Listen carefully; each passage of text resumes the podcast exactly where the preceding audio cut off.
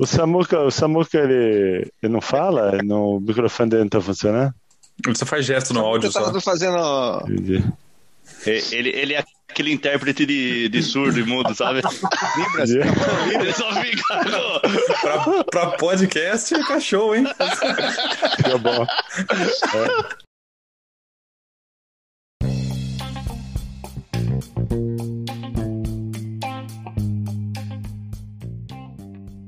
Bem-vindos a mais um episódio do MC1, o podcast do Meu Café Primeiro. Eu sou o Rafa Vulcani e, meu, tá, tô com uma galera aqui hoje pra falar de Lean Manufacturing. Nós vamos falar Lean Manufacturing ou manufatura enxuta? Como é que nós vamos fazer isso aqui?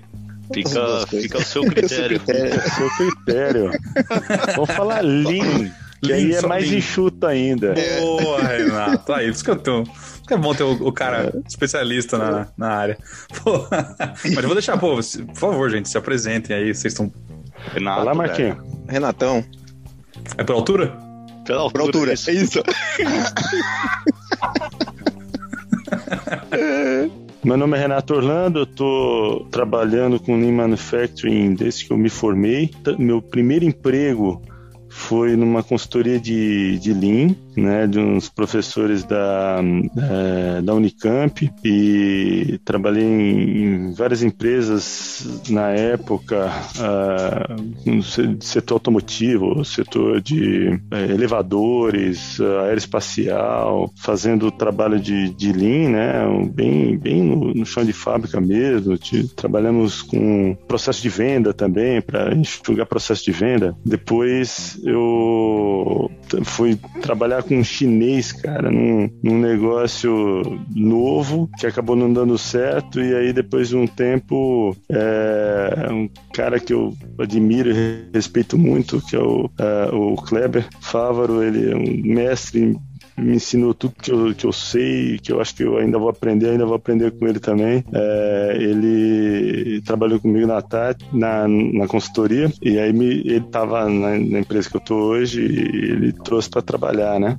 É lá, é, e de lá não saí mais, tô lá até hoje. Poxa, já foram 11 anos, 11 anos de Lean. Não, dá Passa mais? tempo, hein, Renatão? Dá mais, cara. dá 11 anos só na 16. empresa, né? É, não, t- É. desculpa, já foram 16 anos de Lean. 16 anos de Lean já. Depois dessa apresentação, eu vou pedir pra desligar o. Ah, vá, vá, vá. Boa noite aí, gente. Valeu. que é Boa noite, obrigado. Não, Que isso, é. Isso, isso que ele não Caraca. contou, que ele já fez novela na Globo também, né? Ah, é. É, ele não contou essa, é verdade. Engraçadão, engraçadão.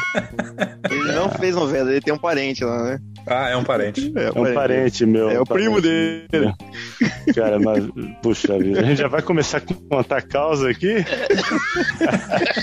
Guarda isso. Esse era, era pra ser no final, né? Guarda, guarda pro final esse, guarda pro final.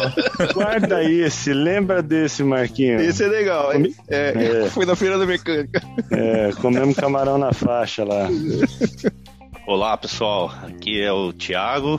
Eu atuei eh, vários anos eh, com o Lean na, na- onde eu- na empresa que eu trabalhava no Brasil. Atualmente estou mais focado na área de qualidade, mas eu fiz o meu mestrado na área de Lean, eh, Lean e sustentabilidade juntos, e, criando um conjunto de indicadores para mostrar o impacto da implantação de uma de uma ferramenta do Lean em relação à parte sustentável. E é um assunto que eu amo de coração, acho muito interessante, sou apaixonado por, por Lean e é um prazer estar aqui com vocês e espero que a gente possa ter um- uma excelente conversa aí. Passa a bola pro Marquinho. Ah, olá para todos, Marcos Mansell. É, venho trabalhando no Lean nos últimos 13 anos e adoro trabalhar com Lean. Tenho bastante experiência suportando diferentes projetos. É, comecei no Brasil e atualmente estou trabalhando com Lean aqui nos Estados Unidos. E sempre gostei de trabalhar com Lean, principalmente na área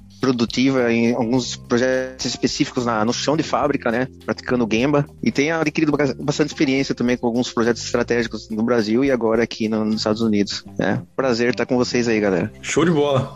Pessoal, Samuca aqui na área. é, e acho que queria mais do que tudo agradecer né, a presença de vocês aqui. É, é literalmente formação de quadrilha hoje mesmo, né? Acho que vocês três aí né, dominam essa arte. Então, de verdade, galera, obrigado pelo convite. Seguramente a gente vai ter um bate-papo fantástico aqui hoje, tá, gente? Obrigado mesmo. É isso aí. É um prazer. Vamos nessa?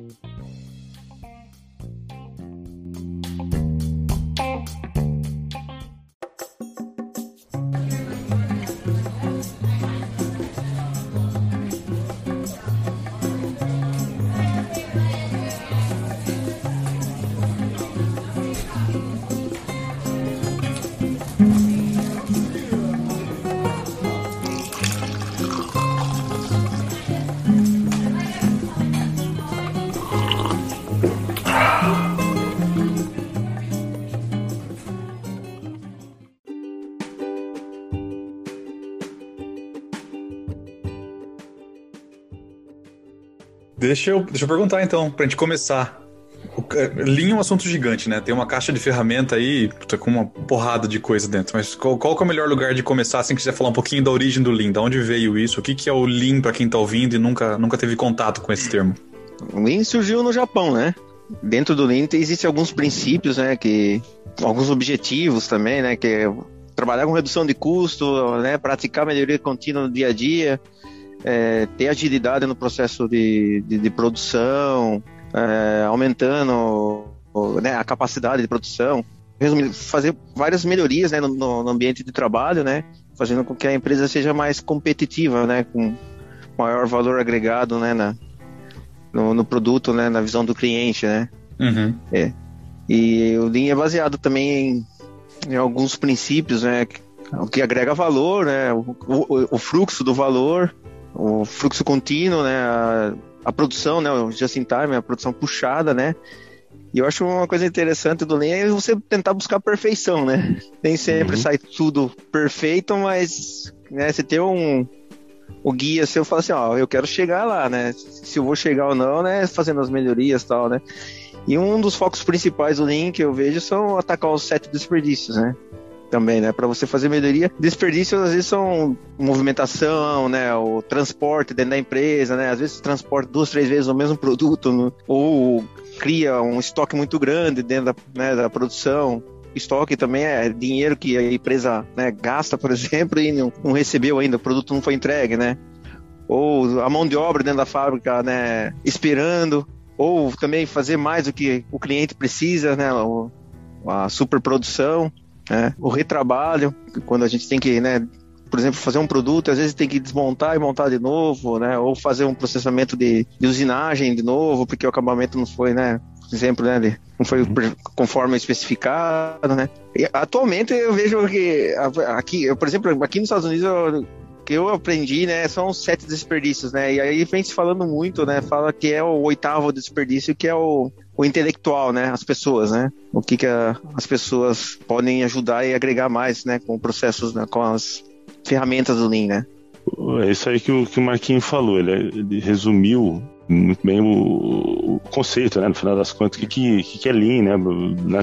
É, é uma, é uma filosofia, né? Ele não é uma ferramenta. Uh, talvez você tenha um monte de ferramentas lá dentro, mas é uma é. filosofia. Ele, ele nasce no, no Japão, né, no, no, no pós-guerra, não exatamente no momento do pós-guerra, mas ele, ele, ele associou um pouco da cultura do, do, do, japonês mesmo, né, que eles têm um conceito, um, um termo em japonês chama motainai, é um conceito de que eles usam, é cultural, né, de um, eh, evitar o desperdício ao máximo, então isso está dentro da casa das pessoas, está dentro do, do dia a dia delas, então, por exemplo, se o cara é um agricultor, ele vai tentar usar o máximo de espaço que ele consegue para produzir o arroz lá, para produzir o, os alimentos dele. É, na colheita também, a, quem, se, quem se junta, se junta com toda a atenção do mundo para não ter desperdício de, das sementes, do, do, do que é colhido. Se, na refeição também, né, de, de você realmente aproveitar ao máximo tudo aquilo que foi cozido, a, a, as sobras ele reaproveita, ele faz outros tipos de alimento e tudo mais. Então é um conceito que está ali dentro da cultura, né, de se evitar o desperdício ao mar. É, imagina um Japão no pós-guerra, ele precisava ser, é, ser reconstruído, as pessoas precisavam de itens, de, de, de tudo que eles, eles precisavam no dia a dia, precisavam voltar a produzir e tudo mais, e ele volta produzindo dentro que a cultura dele prega, né, reduzindo o desperdício ao máximo. E empresas como a, todas as empresas japonesas fizeram de, dessa maneira. Quem se destaca foi a Toyota, né? Que começa a fazer a, a montagem de veículos é, de, de, um jeito bastante é, enxuto, com menor quantidade de desperdício possível e tudo mais. Mas o, o, o, sistema Toyota, como a gente conhece, ele vai ser moldado mesmo mais por volta da década de 60, né? Hum. Que aí ele, ele começa a inocular uma série de conceitos do Juran, do Deming, que foram para lá ajudar o exército americano a reconstruir o, o, o Japão, né? A, a, colo a, colocar um pouco de conceitos de qualidade por trás das coisas, e aí eles começaram a associar os conceitos de qualidade, né? O, o Taishi Ono, que é o, o, tido como pai, né? Do, do, do, do, do sistema Toyota de produção, ele foi ele associou esses conceitos de qualidade, ele associou conceitos da própria Ford. Tem um livro do próprio Henry Ford chama Today and Tomorrow, que foi eh, apregou esse, esse livro uma das, das bases para o Taishi Ono desenvolver a sistemática da Toyota pautada na eliminação de desperdícios, né? E, e de fazer o, o, fluxo de material fluir o mais rápido possível. E além do da, do, da Ford, ele tam, eles também fizeram algumas visitas aos Estados Unidos, conheceram os conceitos dos supermercados, né? Uhum. Em que havia a figura do repositor, né? Você chegava no supermercado, você tinha sempre a prateleira é, pronta, então o cliente chegava lá, pegava o produto e eh, não precisava de muito estoque ali e rapidamente algum, algum repositor ia lá e colocava. Isso era disruptivo para a época e incorporaram esse, esse tipo de, de, elemento também no sistema, né? E se montou o que é hoje o, o sistema de produção. E lá para a década de 90, é, que ele foi conhecido mesmo pelo mundo quando o James Womack, né, que era o, o, um professor do MIT, ele, ele escreve a máquina que mudou o mundo e ele, é, ele praticamente ele codifica, né, num, num modelo é, que o Ocidente consegue entender é, ou tentar entender, né? Vamos, vamos, colocar dessa maneira, porque é, o Lean ele tem é uma filosofia, tem muito contexto cultural, né? É, e ele começa a, a, tomar grandes, um grande corpo, né? O Lean começa a ser conhecido e amplamente divulgado e, e, tentar ser implantado em diversos lugares. Acho que o Renato falou tudo sobre o, o Lean e pegando o gancho quando ele fala do Womack Jones, do, da, da, também do, da máquina que uh, mudou o mundo. É importante quando a gente olha para o Lean, né? Primeiro entender que o que o Renato já disse, que é uma filosofia e isso demanda muito a parte cultural, né? Você vai depender das pessoas estarem engajadas no, no processo de mudança, né? Que o Lean traz junto com, com com ele, junto com essa filosofia. E do meu ponto de vista, pegando esse gancho, quando a gente lê o livro, né, da a, a máquina que mudou o mundo, a gente entende de uma forma bastante simples, né, que os, os cinco os cinco principais pontos para as empresas que têm que se tornar enxutas, né? O primeiro deles é identificar valor. Ou seja, você tem que é, analisar no seu processo, na sua cadeia de valor, o que realmente o cliente está disposto a pagar. O cliente ele está disposto a pagar o produto final com as especificações A, B e C. Ele não está disposto a pagar pelo seu estoque, ele não está disposto a pagar pela sua, pela sua mão de obra excessiva, ele não está disposto a pagar pelo seu estoque. Já falei do estoque excessivo, ele não está disposto a pagar por retrabalho, por scrap e assim por diante. A partir desse momento que você identifica o que o cliente está disposto a pagar, aí vem o trabalho de você identificar o que faz parte daquela cadeia de valor? Né? Qual é o fluxo de valor que vai sair da matéria-prima até se tornar um produto final entregue lá na casa do cliente. A partir do momento que você também, eu identifiquei o valor, já sei qual é a minha cadeia de valor, eu tenho que começar a entender como que eu fa farei para isso se tornar um fluxo contínuo, né? com o menor é, estoque possível, o menor tempo de setup possível, a maior interligação entre as máquinas e, e assim por diante.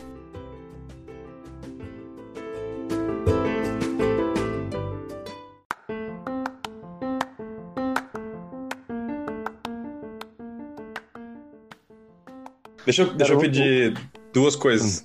O, o, uma, uma, na verdade, é uma coisa que eu acho muito foda da história do Lean é, é o contexto histórico, né? Que vocês contaram aí. Porque uh, o mundo estava vindo lá no começo do século XX. Tinha o Ford com a revolução industrial que ele causou, né?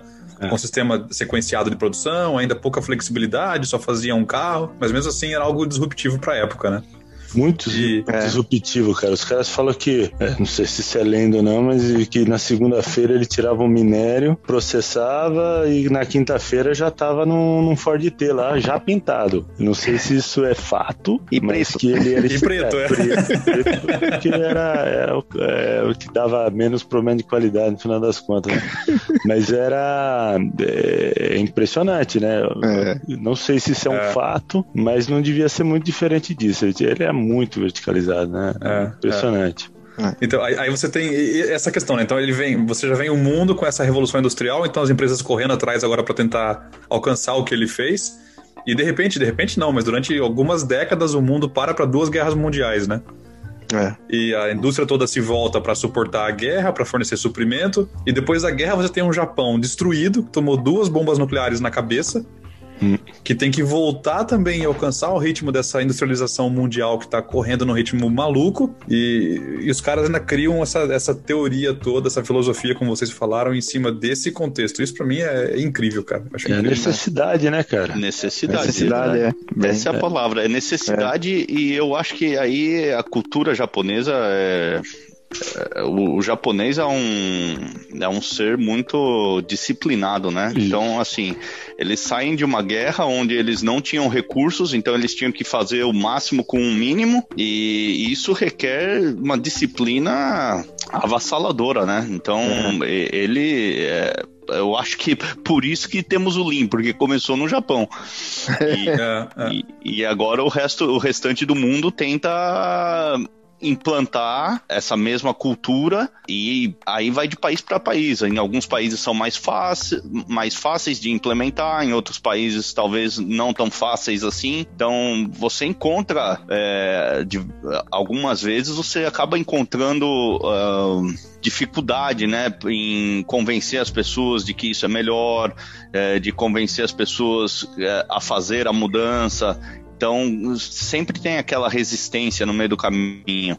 E, e é desse jeito que você tem que lidar com cada situação para conseguir implantar uma coisa que. uma cultura que é espetacular. É, é. é. E aí a outra coisa que eu ia pedir, a segunda coisa é a questão do o que você falou, Tiagão, acho que é, é chave, cara. Para tentar explicar, contextualizar para quem está ouvindo o que, que é a, a cadeia de valor.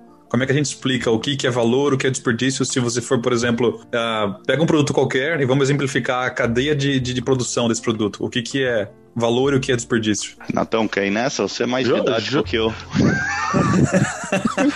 Joga um produto aí. Um tênis. Vamos falar de um, um tênis. tênis legal. É. Boa. É, legal. Beleza. Vamos fazer uma. Porque caixa de câmbio é muito complicado.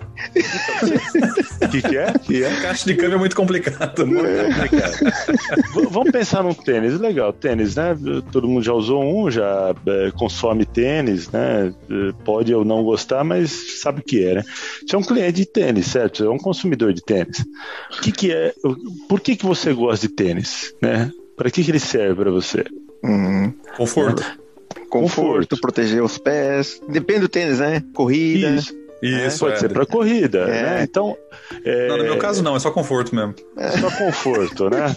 É, enfim, você tem uma série de coisas. Não basta ser confortável. Eu imagino que você vai querer ter algum tipo de, de, de Design. aparência, algum design. É, ele para ser confortável, então você tem alguns atributos, né? Que você vai ter que estar no tamanho certo, vai ter que ter algum- alguns materiais e tudo mais. E Esse, é, em torno desse produto, tudo aquilo que te faz comprar esse produto, te faz ficar satisfeito na aquisição e no uso desse produto, é porque é um valor para você.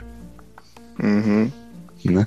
Então, se você for pensar é, o que é valor, é tudo aquilo que o cliente ele se dispõe a pagar, mesmo que for um pouquinho a mais, Uhum. é, por aquilo que ele quer usufruir ou, ou ter de experiência. Porque valor pode ser não só num produto, mas pode ser num serviço, né? pode ser uma experiência. É.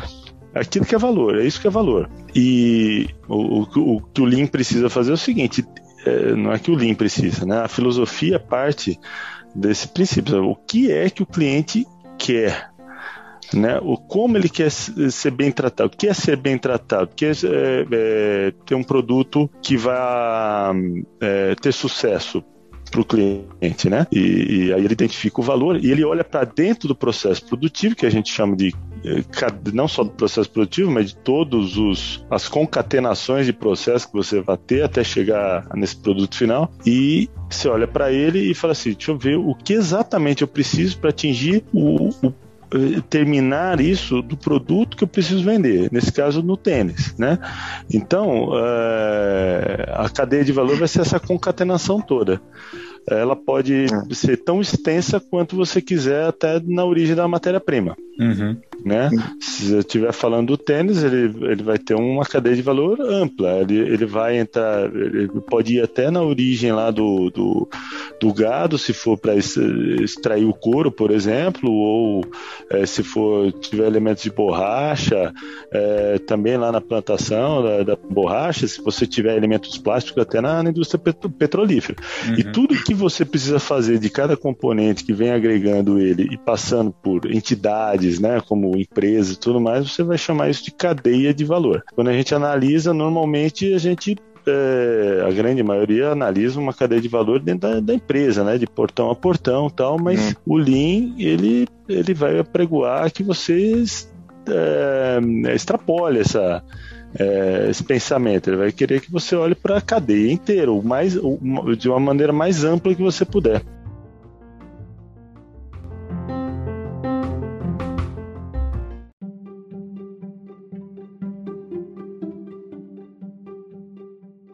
Um exemplo prático que a gente usava em treinamento, por exemplo, às vezes é na área de serviços também, né? Que, por exemplo, o Linux é muito implementado na área de saúde também hoje em dia. E um exemplo de serviço é quando você, ah, por exemplo, agenda um horário com seu médico, né? Que você quer. Eu quero agendar um horário, quero chegar lá, né? O médico me esperar nem dois minutos, o médico me atende no horário que eu chego no horário, né? Uhum. Ele me atende, ele faz a sequência da- das- do que ele tem que fazer, ele né, pergunta para mim meus sintomas, me examina, ele fala, ó, toma esse remédio, eu, né, me dá a receita, eu saio e pronto, tá feito, né? Eu não quero, por exemplo, agendar um horário no médico, eu chego lá e fico esperando uma hora, né? Sendo que eu agendei o horário e isso não agrega valor para mim. Né? Essa uma hora eu podia fazendo outra coisa, né? E isso é um exemplo de serviço, né? Que a gente usava muito em treinamento, né? Um- alguns exemplos assim, né? É, De serviço, né? Esse exemplo é é- bem bom, cara. Esse exemplo é, você, médico que tá ouvindo, deixa, deixa seu paciente esperando três horas, vá pagar uma consultoria de Lean É, pare com essa, essa desgraça. Mas eu, lembro que tá- a gente, quando estava no Brasil, a gente teve uma consultoria externa ajudando a gente. E um exemplo que um, um amigo nosso né, fez era de, de serviço em hospital, né? Que o pessoal, quando fazia.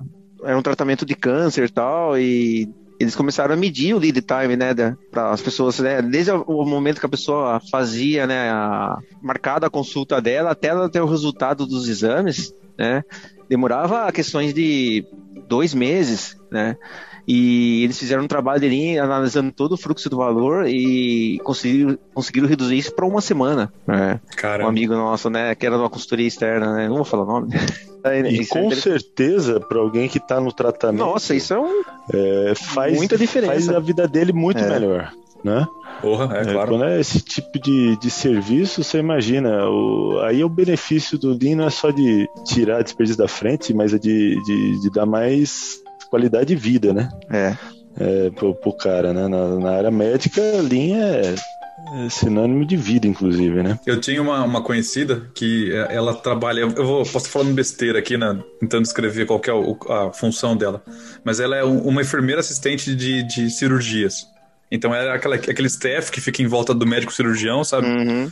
Dando auxílio, trazendo equipamento. E ela contou é, que uma vez fizeram uma análise de Lean na sala de cirurgia que a ideia era que os equipamentos ficassem o mais próximo possível da, da, da, das pessoas que tinham que interagir com aqueles equipamentos. E eles fizeram, mapearam o fluxo da, da como os equipamentos, é, entre aspas, caminham, né?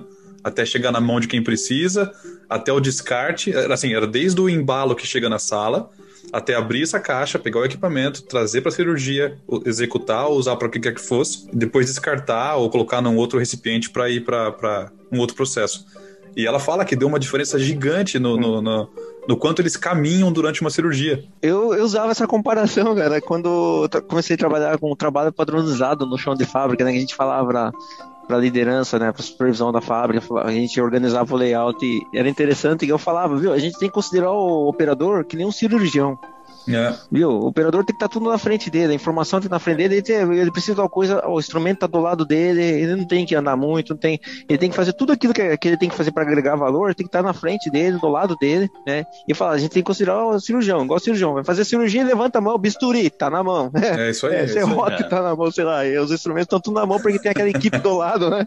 Apoiando ele, né? E eu, eu usei sempre essa comparação quando eu trabalhei com fazendo né, o trabalho padronizado dentro da no, no chão de fábrica. Isso era interessante. Nessa, nessa, sua, nessa sua analogia é legal, porque você imagina uma cirurgia, é, não é valor nenhum o negócio demorar, né? Quanto mais rápido, melhor. Você usa menos recursos, você expõe as pessoas a menos risco e até a equipe médica a menos risco também ali, né? E, é, portanto, Lean tem a ver com com redução de lead time no final das contas. É. Né? Quanto tempo leva para do começo ao fim de um, um produto, para um, um processo terminar. Né? É, eu ouvi uma vez uma, uma frase que é atribuída ao Taishi Ono, que ele falou assim: olha, tudo que a gente faz Lean é simplesmente é, encurtar o tempo em que eu gasto para pagar um recurso e eu recebo ao vender um produto. Se eu demorar muito, eu preciso me financiar muito. Se eu não demorar muito, eu consigo, é, com pouco dinheiro, produzir cada vez mais. Né? É. E, e, ele falou que a chave é essa, né? Para você ter sucesso. É um ponto de vista absolutamente econômico, mas que quando a gente está falando de um negócio, e aí você converte isso no que? No lead time. Eu tenho que tirar todas as barreiras que me que fazem com que esse tempo se estenda, né? E, e, e, torne o negócio produtivo. E aí, quando você traz esse paralelo para uma, uma cirurgia, é, o lead time é um valor muito grande, né? Uhum. Quanto menor ele for, melhor é, melhor é para o paciente, melhor é para todo mundo. E aí, até os movimentos do bisturi, onde é que ele está e tudo mais, isso tudo corrobora para esse lead time ser o menor possível, né? Então, no final das contas, você né, conseguir fazer as coisas ficarem enxutas é, é, é entender bem o que é valor e tudo aquilo que não é a descrição de valor ou contribui para a agregação de valor, você pode ter a certeza, é um desperdício.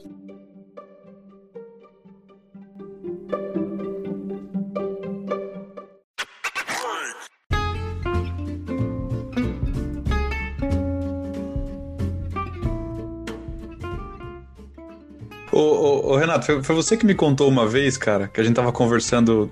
O, o McDonald's usa muito isso também, né? A gente. É, ele tem um supermercado ali, né? É, então, é. se você for no, em qualquer fast food, é, vai ver que. Mas, mas no, no, no, no, McDonald's é mais, é mais fácil você identificar. Você tá lá o caixa, né? Você tá na frente do caixa, é, logo atrás do caixa tem uns túnelzinhos, né? Onde. Uh, uns escorregadores que tem os lanches, né? Cada túnelzinho tem um, um, um lanche diferente lá.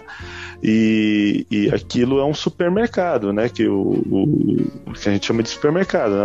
A pessoa que vai pegar, montar né, o kit do lanche lá pro, pro cliente, ele simplesmente passa na frente e vai, vai pegando os itens que estão prontos e entregando pro, pro, pro cliente e o próximo já vem. Então é muito rápido esse processo. O que faz com que isso seja rápido é exatamente esse túnel, porque ele, não sei se vocês já repararam que o cara vai trocando uma plaquinha com um número de vez em quando, que ele coloca um determinado número que determina o tamanho da, da, daquele, daquele estoque, digamos assim, daquele hum. supermercado de, de coisa. Aquilo vai variando ao longo do dia, né? No pico do, da demanda dele, e ele é um supermercado que ele não calcula uma vez por mês ou a cada 15 dias, como numa empresa. É, é na, no, em frações de horas que ele, horas. ele vai sendo é, reajustado, né? E aí ele vai botando aquelas plaquinhas para o pessoal saber a hora de produzir mais um, um lanche para colocar ali, mesmo que ele não tenha sido ainda pedido, e a hora que ele não é para produzir mais. Né? Então a, a cozinha não, não, não, produz mais. Então, aquele supermercado é o que faz com que o cliente consiga ser atendido rápido e a, e a cozinha consiga nivelar, o que a gente chama de nivelar e suavizar, né? distribuir os, os, os diversos lanches numa sequência diferente para que não falte na ponta e você seja atendido rápido. Né? Uhum. É, esse é, um, é, um, é uma técnica fantástica e, e, nesses fast foods o pessoal calcula esse supermercado ele é, ele, ele responde com. Ele é recalculado né, para responder rapidamente com frações de, de minutos. É, é. E ele é fundamental para o sistema funcionar, porque se ele congela num tamanho só, você vai perder lanche no final do dia ou vai faltar lanche para entregar. Uhum. Né, então é.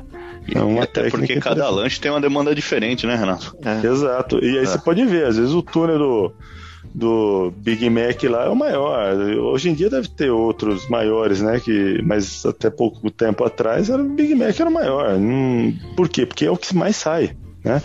Talvez o chicken lá, quando o cara consome um, que a cozinha vai disparar o próximo. É. Né? É, é um exemplo de trabalho padronizado também e padronização, né, Renato? O McDonald's.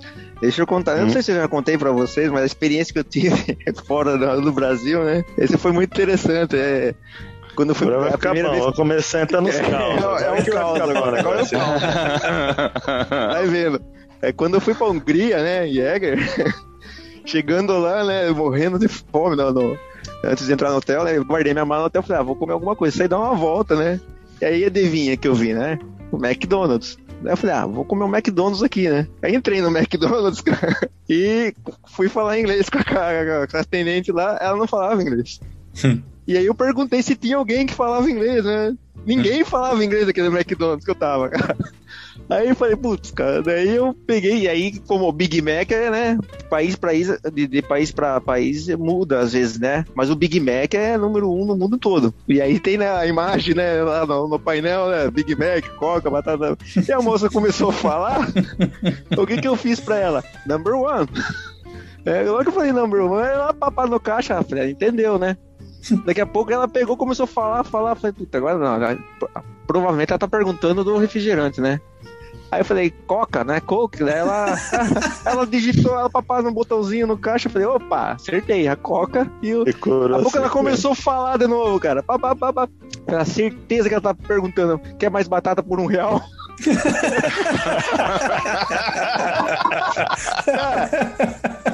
eu falei pra ela, ok, né? É, ok, né? Daí ela falou assim: agora só por cartão, né? Passei o cartão, paguei, veio o pratinho, veio né, a bandejinha certinho. Mac, Big Mac, Coca-Cola e, e a batata extra lá.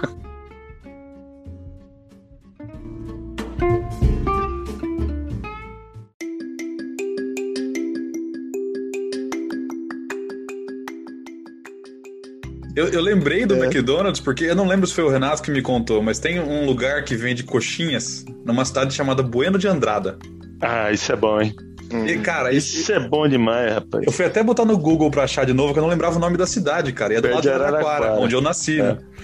E você joga no Google sem sacanagem, só vê duas avenidas. É o que tem lá, lá em Bueno de Andrada, uma cidadezinha super pequenininha. E tem esse lugar que fica no centro, digo, o centro é a cidade, né?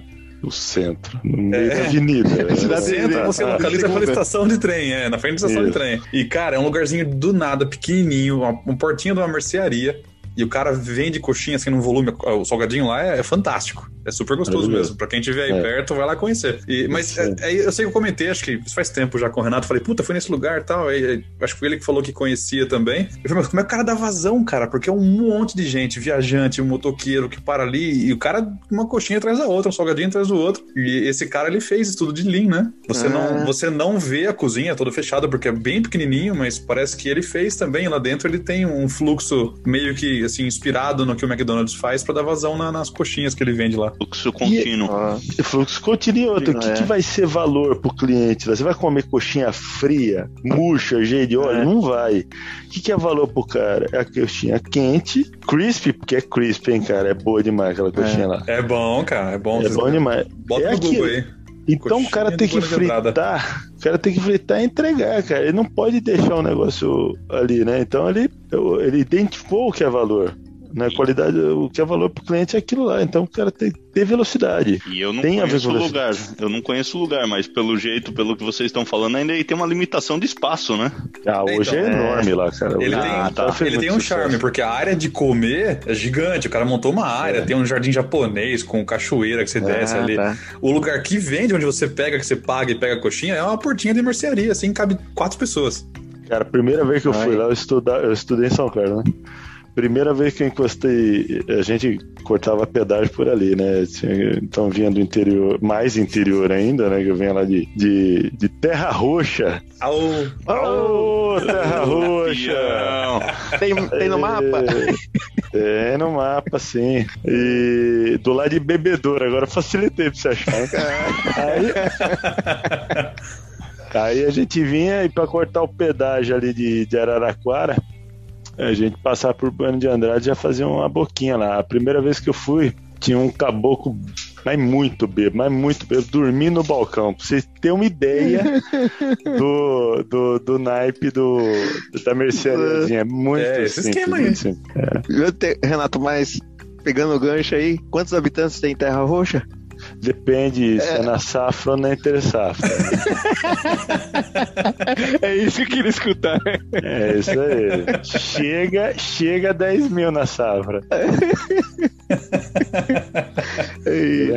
agora, agora, eleitor deve dar mais de 15 mil, né? Eu tô brincando, não vamos entrar nessa. Cara, se for reportado pela CUT, tem uns 30 mil. É.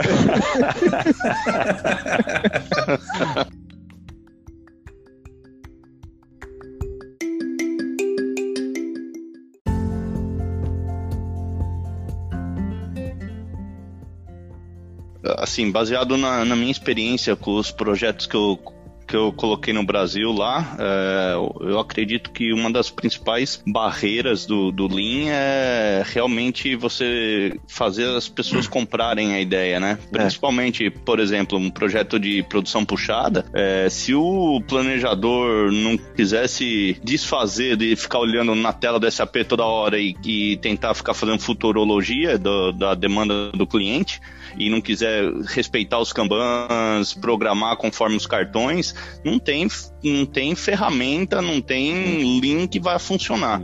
Eu, eu então, senti um é exemplo bem específico aí, Tiagão. Tá, é mágoa de alguém isso aí? Tá, você tá falando ou isso é só um exemplo genérico? Não, isso é um exemplo do, dos projetos que eu Experiência mesmo, né, a gente teve com o planejador, meu, para os caras comprar isso daí é. foi difícil, cara. É. Até o cara, o cara sair do, da caixinha dele, de ficar olhando SAP. Zona e, de conforto. Isso, e de vez ir lá na produção, ver quantos cartões, ver qual cartão tá na faixa amarela qual cartão tá na faixa vermelha, qual que tá na faixa verde e não precisa produzir. Meu Deus do céu, isso é complicado, viu? No fim das contas, é assim, é, é mudança de cultura, cara. É, cultura. Uhum, uhum. É que nem você falou, cultura aí é, é. o maior desafio é, é são as pessoas. É. E por isso que o japonês é fera, velho. É. Porque os caras, se o cara comprou a ideia, o cara vai fazer, velho. Os caras têm uma disciplina que eu não vejo em outro lugar no mundo. Tem situações que às vezes você vai lá, implementa um projeto, uma ferramenta, né? O conceito, e as pessoas é, principalmente no chão de fábrica, às vezes ela ela sabe que ela, é, opa, desse jeito vai ficar melhor para mim, dá para mim produzir mais, fazer mais. Aí se você não tiver uma gestão por cima disso também, as pessoas acabam pegando como oportunidade de, de ganhar tempo e ficar sem fazer nada. é, é. Eu tive uma situação dessa, lembra, Renato? Que hum. a gente implementou trabalho padronizado numa, na primeira célula de produção, por exemplo, uma, na empresa que a gente trabalhava e a gente viu que o tempo de, de, de encurtou o lead time, né? E o tempo de ciclo, o operador fazendo menos movimentação, mas a produção da célula conseguia fazer mais peças por hora, uhum. né? Questão de cinco peças a mais por hora. E o cara tinha um ciclo, né? Padronizado que ele seguia aquilo lá. Então aconteceu, é, o operador, depois que ele comprou a ideia, ele viu que, oh, se eu fizer desse jeito, né, eu tenho que fazer 50 peças por hora, agora eu consigo fazer é, 55. Pô, se eu fizer seguir isso aqui durante as cinco primeiras horas, né? Eu já ganho meia hora lá na frente. Então daí eu posso ficar essa meia hora parado. é. E porque e aí tem que ter um alinhamento, né? A gente verificou, por exemplo, nessa parte que, ó, implementando o trabalho avançado, mas não acertamos o ciclo junto com a engenharia de processo, né? Ó, tem que acertar uhum. agora. Agora essa célula de produção tem capacidade de produzir mais peças por hora, né? E interessante, quando você tava lá olhando, o cara tava seguindo tudo certinho, mas se você virasse a costa, e aí o cara aproveitava, agora tem minha meia hora, agora vou dar uma volta. É. Entende? Então, mas aí é a coisa da, da filosofia, né? É. Você pode ter a ferramenta que você quiser, botou é. a ferramenta, provou que o negócio funciona, tá, tá, tá, e vai lá para. Mas e essa, essa mentalidade do, do, do, do é. desse operador, no caso, não é uma mentalidade que, que demonstra que, que, que, a filosofia está implementada, que ela está acontecendo no ambiente, não. entende? Então, eh, não é o trabalho de um cara só, é um trabalho de uma organização inteira, inteira né? É. E, e, precisa vir de cima para baixo o, o, a, a, o, patrocínio disso, porque é uma mudança cultural, né? Uma mudança cultural ela demora e tem que ser repetida a mensagem e tudo mais para o negócio pegar corpo. Senão a quantidade de energia que você precisa pôr para manter o sistema funcionando é muito grande. Muito grande. Porque você fica é, é, combatendo crenças o tempo inteiro. Isso é complicado. Por que, que no Japão o negócio funciona, nasceu lá e funciona e vai muito bem obrigado, e mesmo em outros lugares vai muito bem obrigado? Porque a filosofia está presente em todos os níveis. É o cara que, que sai da, da, da, sala dele apaga a luz. Ele entende que aquilo é um desperdício. É o cara que de vez em quando olha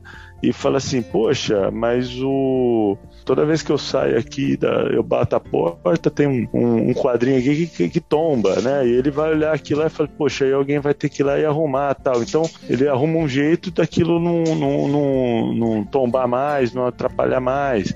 Ah, toda vez é, é, alguém esquece uma porta aberta, não pode. Poxa, coloca alguma coisa que fecha a porta. É, o cara olha para os processos e ele pensa como esse processo não vai acontecer de, é, errado, não vai falhar e não vai demandar é, muita energia para se, se manter, entende? Então tem toda uma filosofia, todo mundo tem que pensar da mesma maneira para o Lean. Você fala que esse pô, tá implementado, sabe? Se não, é, é, muito esforço, é muito esforço. Você é. tem que ter a alta gestão, patrocinando isso, vivendo isso, dando exemplo, conhecendo o, o chão de fábrica, o Gemba, né? Tem o é, é, Genji Genbutsu, né?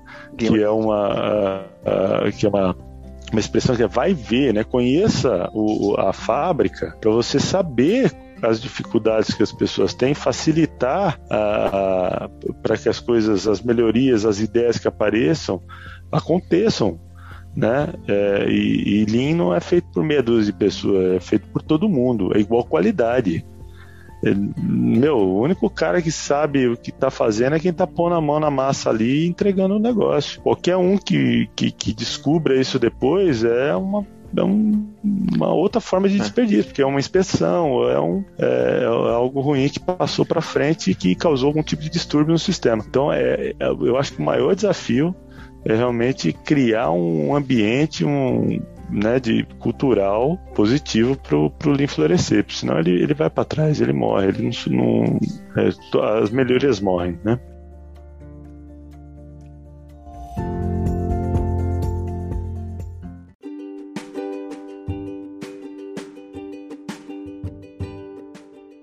E aí, você que ouviu o programa até agora, chegou no final do episódio, tá curtindo o MC1, tá curtindo o meu café primeiro? Pô, então vai lá, acessa o nosso site, o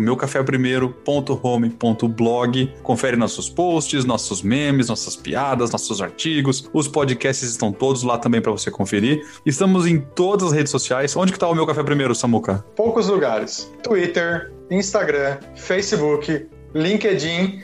É claro que você também pode nos ouvir no seu aplicativo de podcast preferido. E aí tá em todo lugar também, tá no Spotify, tá no Apple, tá no, no Google, cara, e mais um monte de agregador de podcast. Se tiver algum agregador de podcast que não tá o MC1, você manda e-mail pra gente que a gente vai reclamar lá. Mas é pra tá em todo lugar, beleza? E nas redes sociais é, é, simples também achar a gente. Em todos os sites que o Samuca comentou, todas as redes que o Samuca comentou, basta procurar por Meu Café Primeiro ou arroba Meu Café Primeiro que não vai ter erro. Obrigado por ter escutado até aqui e até a próxima.